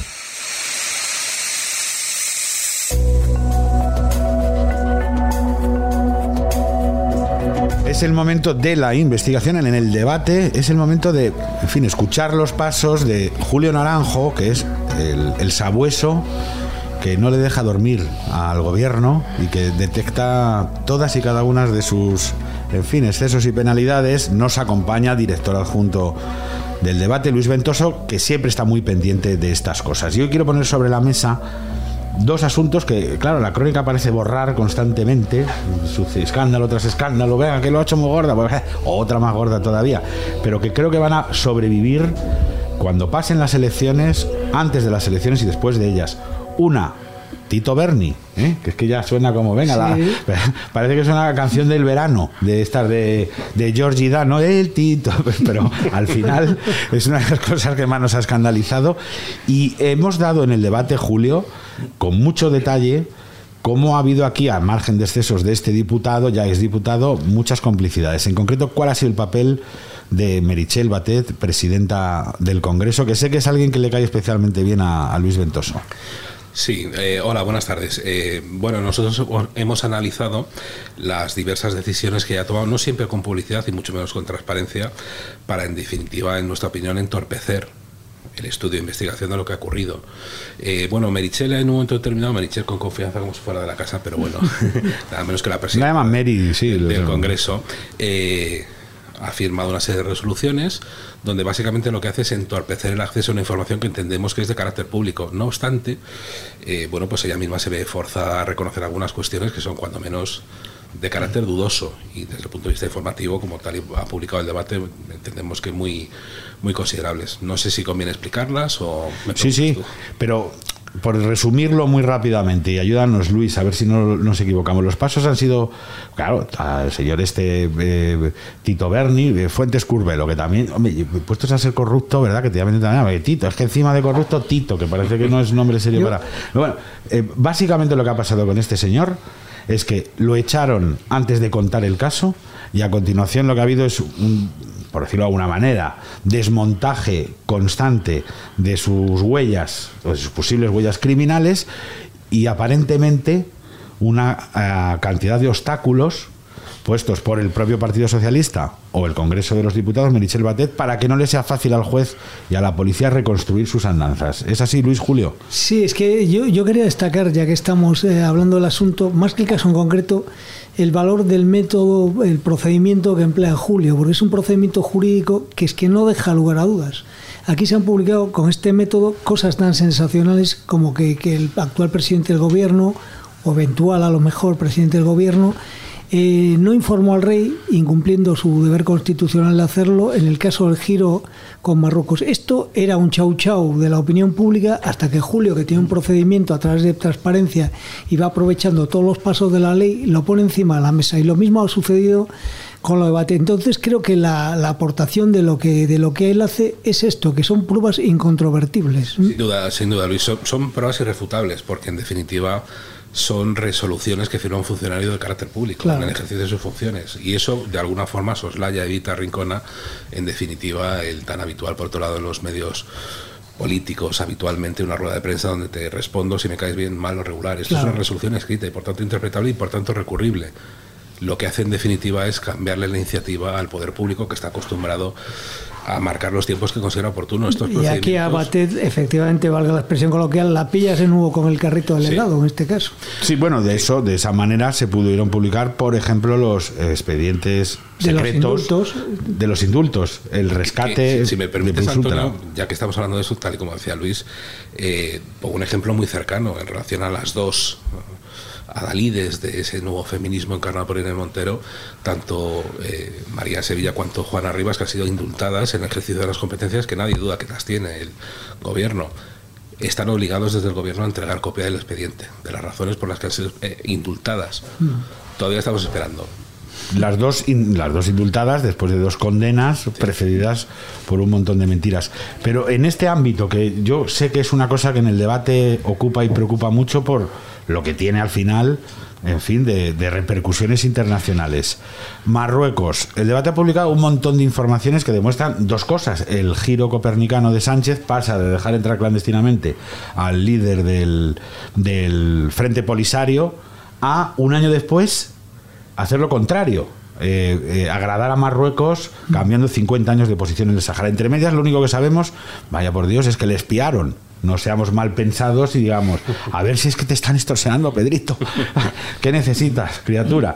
Pero en ese tránsito que acabamos de escribir, Julio, Luis, el debate ha publicado algunas cosas muy relevantes. Por ejemplo, que no está claro que exista ni siquiera esa carta original escrita en Moncloa por la cual el rey de Marruecos sorprendentemente anuncia el cambio de posición española y tampoco está clara la participación del propio rey responsable como jefe de Estado de la imagen y de las, fin, las cuestiones internacionales de España no está clara ni siquiera que Sánchez contara con el rey es así ¿no? Sí, sin duda. Eh, yo creo que en, resoluciones muy novedosas, ¿no? por lo que ha supuesto, es la primera vez que el gobierno de España, en este caso el dirigido por Pedro Sánchez, se ha visto forzado a reconocer cuántos despachos y para qué ha despachado con el rey. Tanto es así que los Mm. documentos que hemos obtenido en este procedimiento de carácter legal acredita que no ha habido contacto con el rey en cambio de la, de la posición política mantenida hasta ahora en el asunto del Sáhara, ¿no? Pero cuestiones que parecen en principio menos importantes, como efectivamente la carta en su día, famosa carta publicada, filtrada al país en su momento, hay una resolución que esto sí que creo que es muy importante. El gobierno pierde, pleitea, no obstante, usando a la Fiscalía General o a la Abogacía del Estado, es decir, usa recursos públicos en la defensa de una posición muy particular, no sometida a referendo constitucional, tal y como nosotros entendemos que lo tiene que hacer. Pero lo cierto es que una vez que esas resoluciones son dictadas por el órgano máximo en materia de transparencia con gobierno, no las impugna, no las recurre, no pide siquiera en el juzgado la suspensión cautelar. Esto es un fraude de ley importante. Pedro Sánchez, fraude de ley, en la misma, en la misma frase, ¿no? Sin duda. No sé.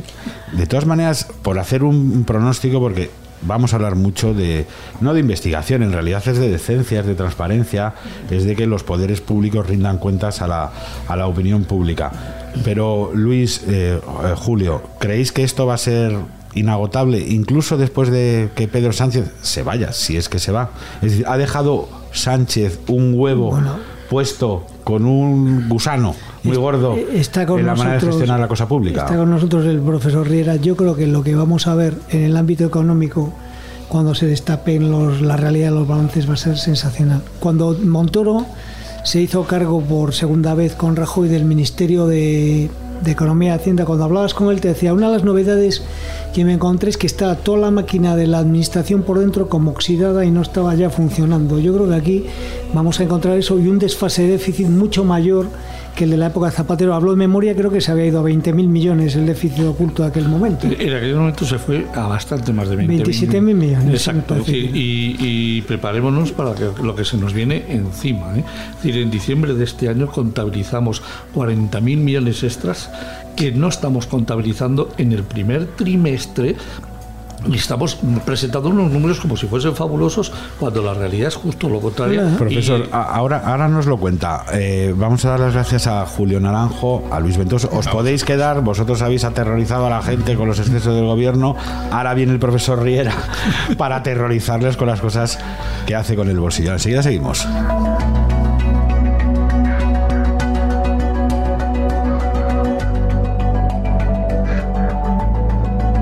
Estás escuchando El Centinela en Radio El Debate.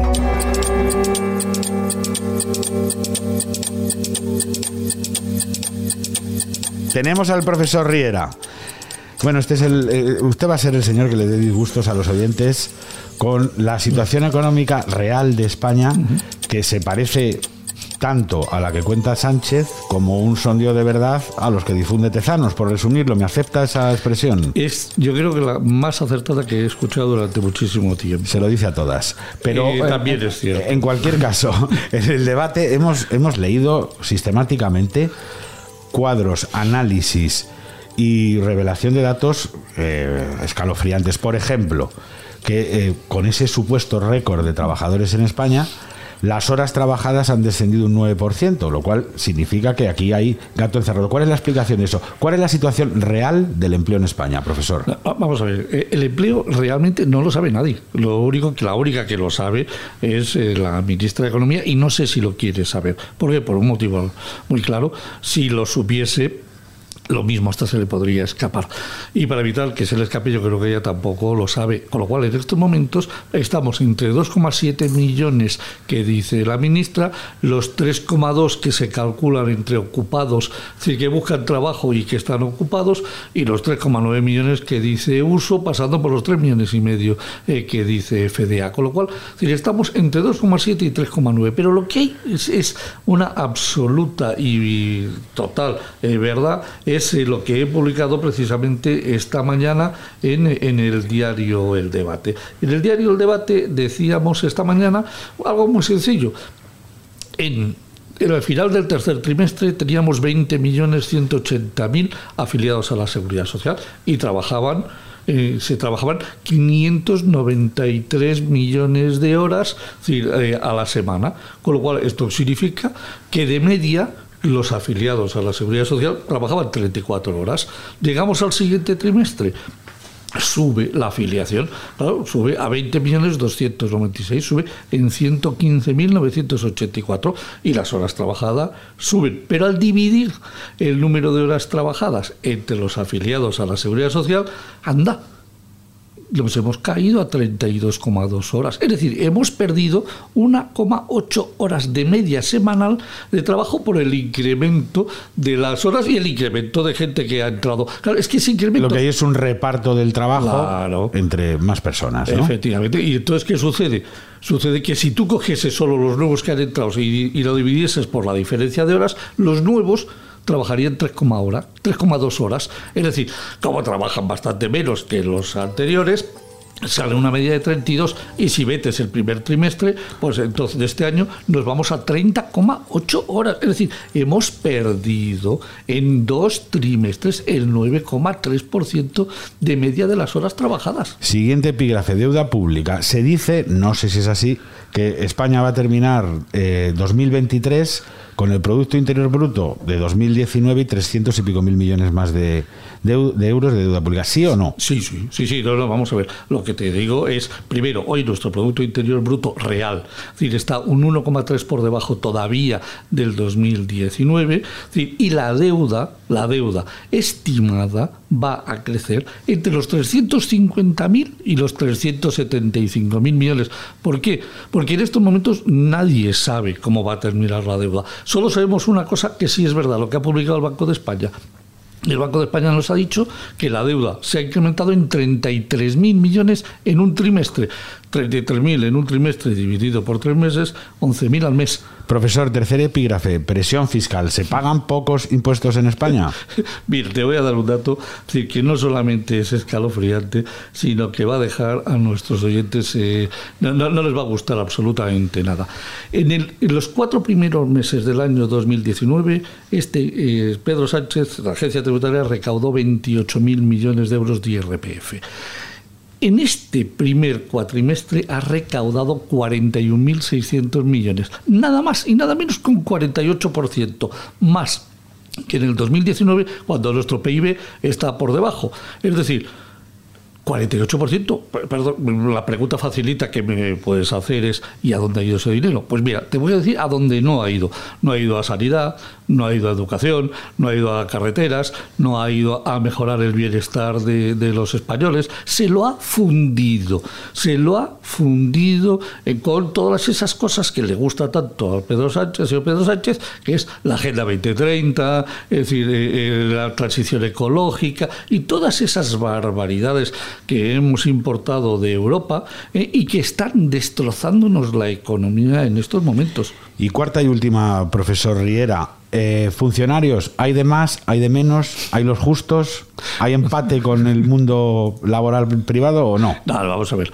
Es en estos momentos vamos a ser serios, vamos a ser muy, muy, muy, muy serios. Yo he publicado un libro eh, que está en estos momentos en la calle, en la cual demuestro, demuestro que en estos momentos sobran casi 400.000 empleados públicos que además han entrado por las puertas rotatorias de las comunidades autónomas.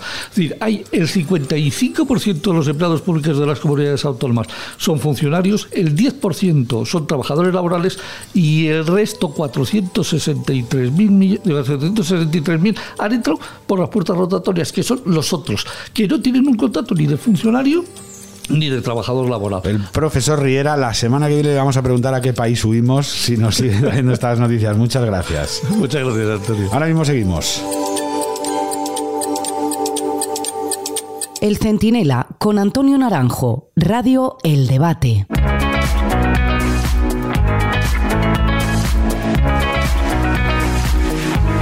Seguimos en el Centinela, en el debate. Ahora nos toca abrir la revista, o mejor dicho, el hombre y la mujer que susurraban a los diarios. Diego Moreno y Belén Montes, ¿qué tal?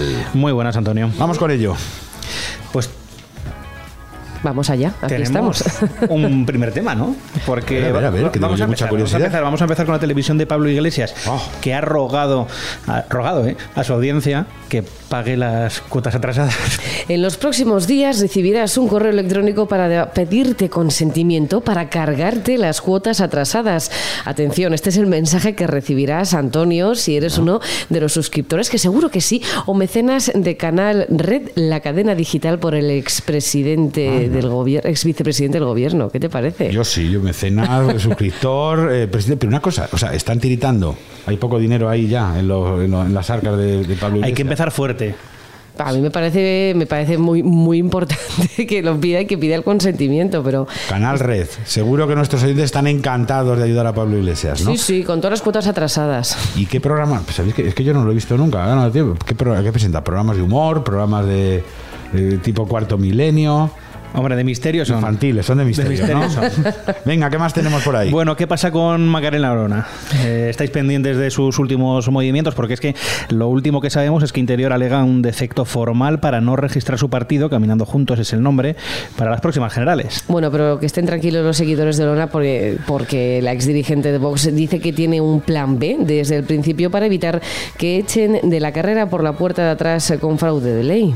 Ay, yo no sé si es tan difícil esto de inscribir o no partidos. Sí que sé que el de Yolanda Díaz lo han inscrito en 24 horas y el de Olona no. No sé si es que hay favoritismo o que es que Olona no deja de meter la pata a la pobre. Lo que debe ser difícil es hacer los logos, porque los dos zapatos de Olona eran del catálogo de Leftis, Ah, de, ¿sí? aquel, de aquel partido. Sí, vamos, los con- cogió un- con los primeros que se presentó. Un Ahora ya lo han zapato- cambiado. ya Un han zapato cambiado. rojo, un zapato azul, y es verdad que eran los modelos de esos que salen en la aplicación cuando tú te metes Antonio para ver, oye, a ver qué zapatos me voy a comprar esta semana. Ah, bueno, sí. pues los había copiado tal cual. Y lo que dices de si es difícil o no, no sé. Marlasca es el que le ha dicho que no, y a Susana y a Yolanda Díaz le ha dicho que sí. Mm. Aquí no sé qué tipo de favoritismo habrá. Y luego lo del nombre, caminando juntos, claro. O sea, no es, no es un poco redundante. Porque no te se llama caminando el uno a 7 kilómetros del otro, ¿no? O sea, no, no, caminando juntos. Esto recuerda al Camino de Santiago que hizo Macarena Sí. Arona, supongo que el nombre Maravilloso. sería Bueno, que toda la suerte a Olona,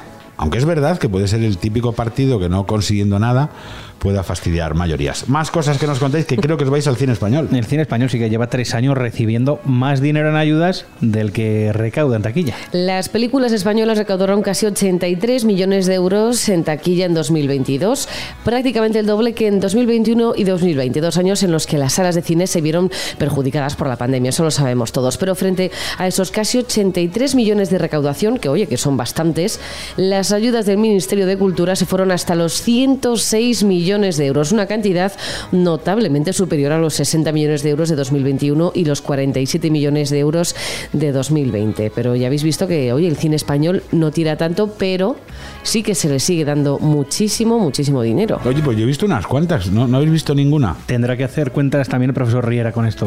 A ver, No. a ver qué pasa. No, eh, cuando decía, ah, eras tú. ¿Has visto alguna película? Ah, eras tú, ¿no? Yo, yo- yo- yo he vi- por ejemplo, Cerdita me ha parecido un, un thriller extremeño maravilloso. ¿La recomiendas? La recomiendo mucho y creo, y creo además que al cine español le hace mucho daño, o le hacen mucho daño, muchos de los supuestos representantes del cine español. Yo siempre lo digo, no confundamos a Bardem con las películas que hacen muchos autores, en las que salen muchos actores, en las que están muchos músicos, en las que están muchos productores, en las que hay mucha gente. Y el cine español, yo soy de los que, en fin, de lo que creo que merece la pena, no me han ofrecido un papel. La sirenita no la vas a ver entonces, dejo. ¿no? me pega mucho, ¿no, Diego? A ti tampoco, ¿eh? Todavía a Belén, yo a mí, creo que sí. yo era de la de Disney, a mí, A mí me perdonadme, sí, a Yo- mí, pero... A mí Sebastián me gusta. Ah, yo lo que no aguanto es ahora canción tras canción cada segundo. Yo ya ahí me he hecho un poco más mayor. A ver, ¿dónde os veis dentro de 17 años? Yo dentro de 17 años me veo aquí. ¿Dónde me voy a ver? 17 años, 2040. O en, o Pamplona, mejor o peor. o en Pamplona o en Jumilla. En Madrid ya te digo yo que no. Bueno, a ver qué ha pasado. Si nada ni nadie lo retrasa, uno o varios humanos a bordo de una nave estarán atravesando el sistema solar rumbo a Marte para hacer realidad la primera expedición interplanetaria tripulada de la historia. Pero ¿cuánto durará Bueno, esa expedición? La NASA no ha empezado a trabajar todavía en ello, pero según los investigadores de la Universidad de California en Los Ángeles, el ser humano solo podrá sobrevivir en Marte un máximo de cuatro años. Así que, Antonio, cuidado. A ver a quién, a, a ver a quién mandas. Voy a, ¿eh? a Pedro Sánchez. Me parece que el hombre puede quedarse en el paro y sin trabajo y es un hombre de grita emociones. ¿Qué os parece? Pero Sí. que a los cuatro años ya caput, ¿eh? Que- ya. A ver, puede volver, puede volver. Verás tú. Que, Bueno, eh, ir- otra cosa es que Una cosa cosa es tenga sí, ahí la nave. o otra no. cosa es Pero volver, puede ¿eh? volver. Pero le llenáis bien el depósito, ¿vale? Venga, a- llegamos a acuerdo. Mandamos a Pedro Sánchez, pero con el depósito lleno para que pueda ir y volver. Venga, ¿con Y ahora que se acerca el final del programa, vamos a ponernos románticos. Vamos a, Ponte tú. vamos A a no cerrar este repaso de noticias en las ventas. Porque el domingo pasado, en un restaurante de la zona, si queréis saber cuál, podéis leer el debate. Eh, hay un- había un personaje muy popular que estaba comiendo con su pareja. Bueno, además de ir al debate.com a leer toda la noticia que es eh, muy interesante, voy a contaros un poquito más. Porque días antes habían celebrado una mayoría absoluta en Bilbao. Imagino que ya sabrás a quién nos referimos. Antonio José Luis Martínez Almeida y Teresa Urquijo Moreno, la nueva pareja del alcalde. Ah, cuando has dicho mayorito, Ada Colau, digo, no, No, Ada no. Colau nada. Simo Puig, oh, tampoco. No Emiliano García Paje, yo creo que el hombre está felizmente casado. Así que el alcalde tiene novia. Pues felices. Había que terminar con ¿no? algo bonito. Feliz Navidad. Había que terminar con algo. Que duren, que se dice eso, ¿no? Que Diego duren. Moreno, Belén Montes, muchas gracias. Hablamos. Adiós. Ahora mismo seguimos y terminamos el Centinela. Estás escuchando El Centinela en Radio El Debate. Soy Antonio Garamendi, el presidente de la COE. Este es ese saludo de la empresa española, de la grande, de la mediana, de la pequeña, eh, agradeciendo muy especialmente este, este espacio que mi querido tocayo Antonio va a dirigir tan eficazmente. Un abrazo. Hola, soy Juan Carlos Girauta. Un saludo a todos los oyentes del Centinela en el debate y un abrazo muy fuerte a mi querido amigo Antonio Naranjo. Seguimos en Tertulia, el Centinela, el debate. Vuelven los generales de la casa, el señor Vieto Rubido, el señor Ramón Pérez Maura.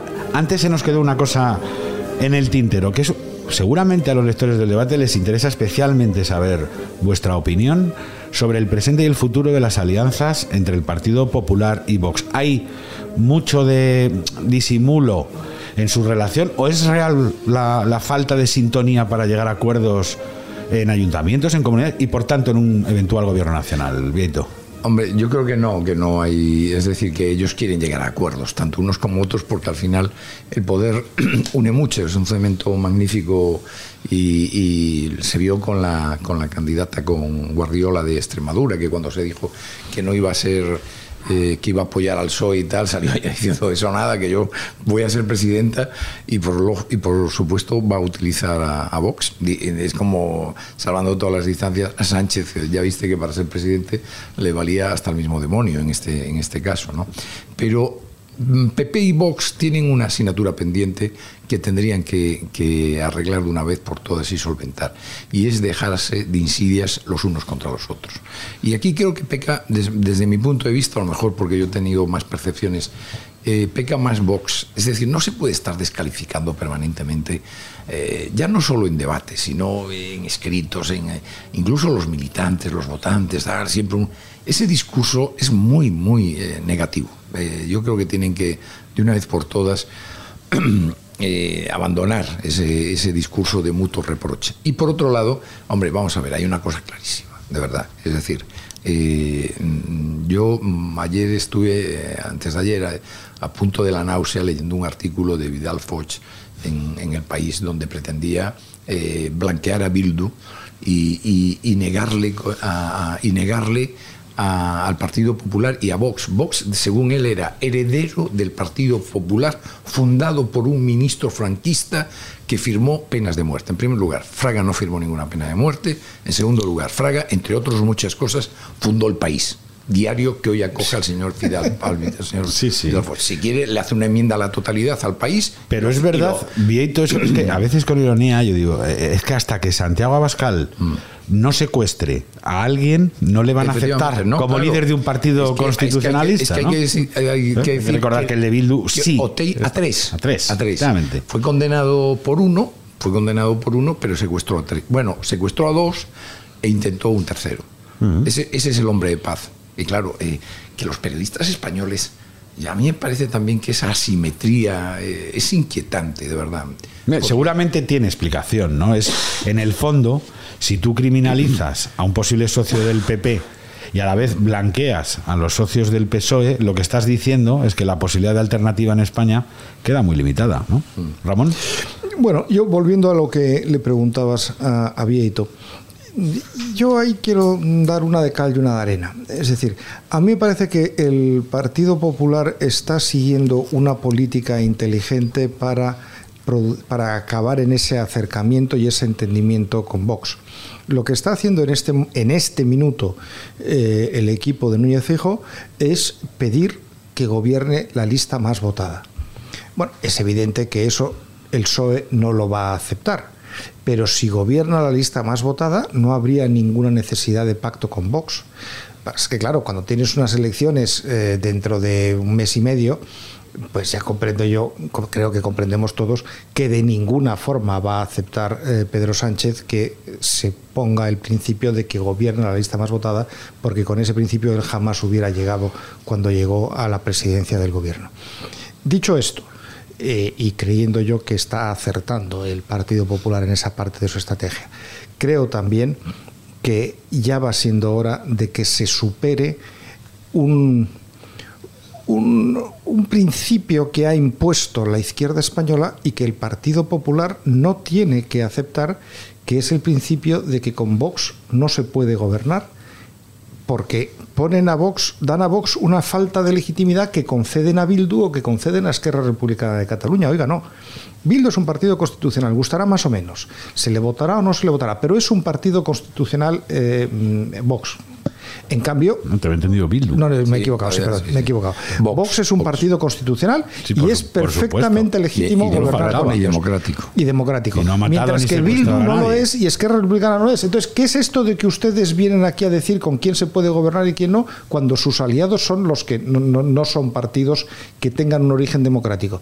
Por eso yo creo que es que urge que el Partido Popular rompa con ese, mm, con ese principio que ha establecido la izquierda española de que Vox es un partido que tiene que estar fuera del sistema. Pero Ramón, Villito, probablemente hay una teoría que en los laboratorios eh, y en los cuarteles generales de los partidos políticos, en este caso del PP, opera, y es la siguiente, muy fácil de definir, es no podemos ganar rotundamente unas elecciones generales si estamos demasiado cerca con Vox porque renunciaríamos a un votante moderado que está huyendo del Partido Socialista, pero claro, a la vez seguramente no podremos gobernar sin Vox.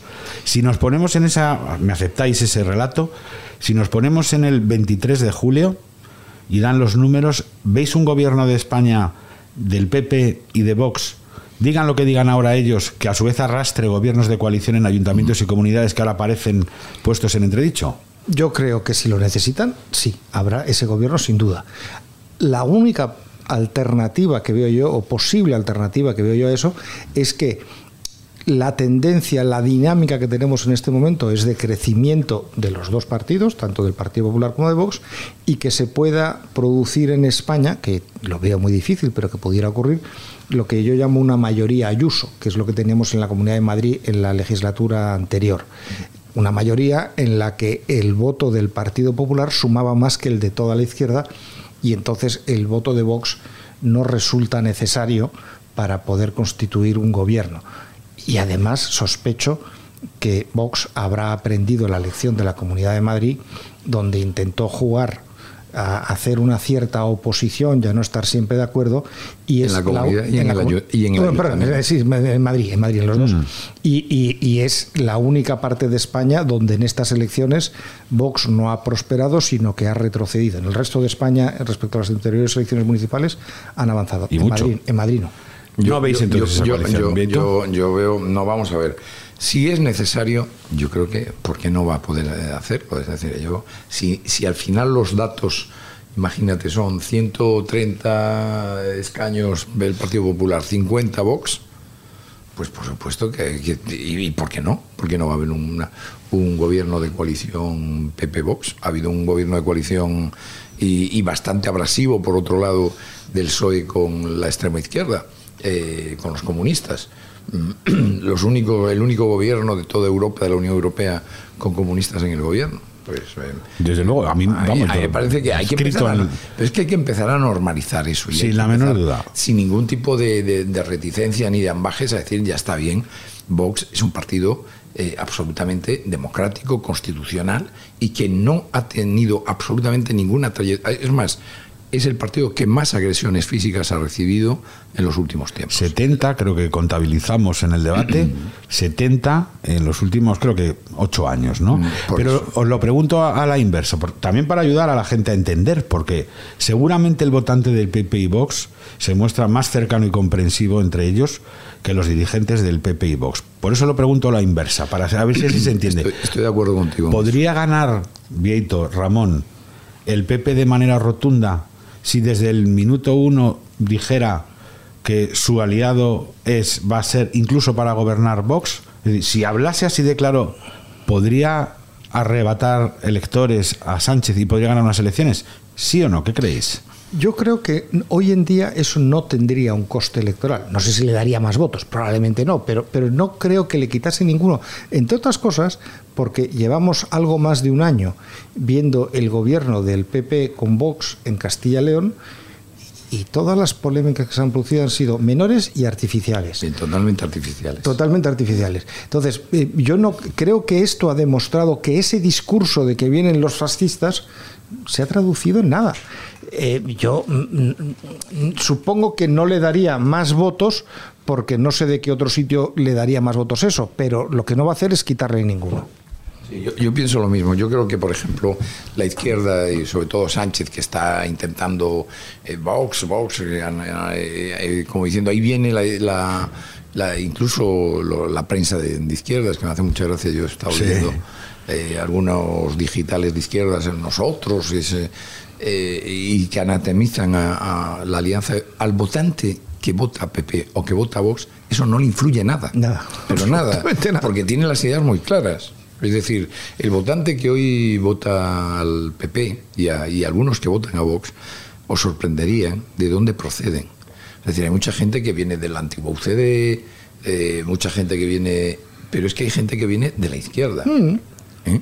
y que ha entendido que la opción para España es una- un, un gobierno moderado, un gobierno sereno, un gobierno que eh, todos los días administra el país eh, para que este país, para que la gente viva con normalidad, sin ningún sobresalto y sin que le estén eh, soliviantando y violentando con una ley de educación absolutamente sectaria, con una ley trans que permite que, que nuestro amigo Vaya acuda mañana a declararse. todo ese tipo de cuestiones, es decir. Oye, ¿habéis comido muchas fresas estos días? Espero que sí, que las sigáis comiendo, Yo ¿verdad? soy entusiasta de las fresas, son muy sanas. yo también. De fresas de Huelva. Yo tengo una fonía que a- la, la adquirí en este estudio tuyo. Debe ser, No, es el aire debe ser acondicionado ganando. Barlovento. Esto es. Ganando a Barlovento. Nos ha dado la de proa. marina. Esto es, esto es.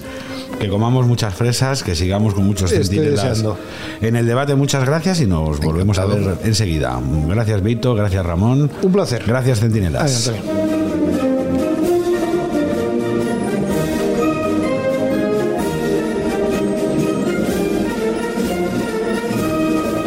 Centinela, Radio El Debate.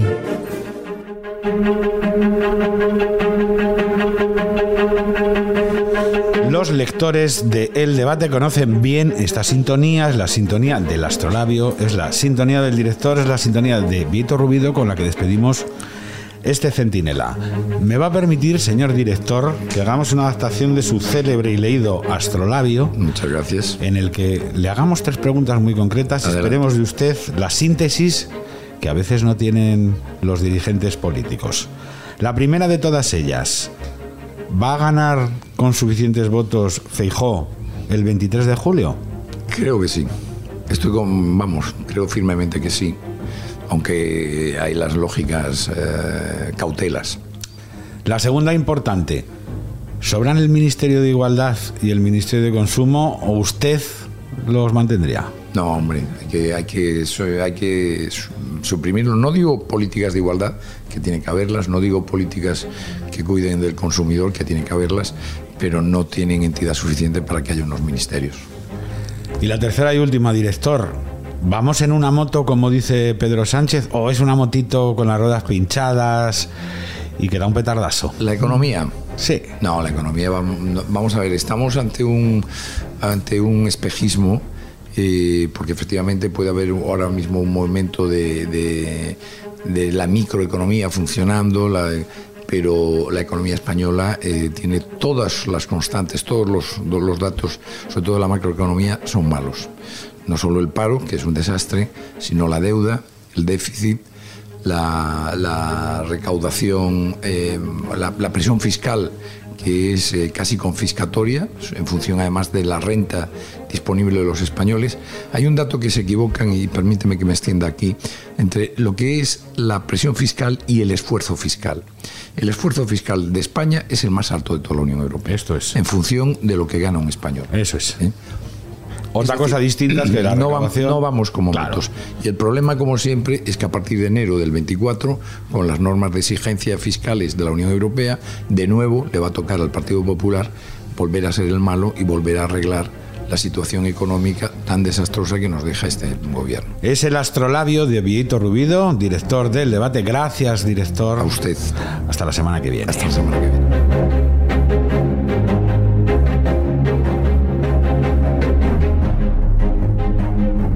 Escuchando El Centinela en Radio El Debate. Pues hasta aquí hemos llegado, este primer centinela en el debate, el diario sonoro del periódico que tienen que leer, que pueden ver y que pueden escuchar también desde ahora. Ahora que se acercan las elecciones, recuerden una frase que decía Javier Porcela, que, con la que yo siempre me quedo. Los políticos son como esos cines de barrio, que primero te metían en la sala y después te cambiaban la película. No se dejen y voten con más criterio del que a veces ellos hablan y a veces nos tratan. La semana que viene más, aunque tendremos versión casi prácticamente diaria del Centinela, aquí, en el debate, aquí en su casa. Hasta ahora mismo.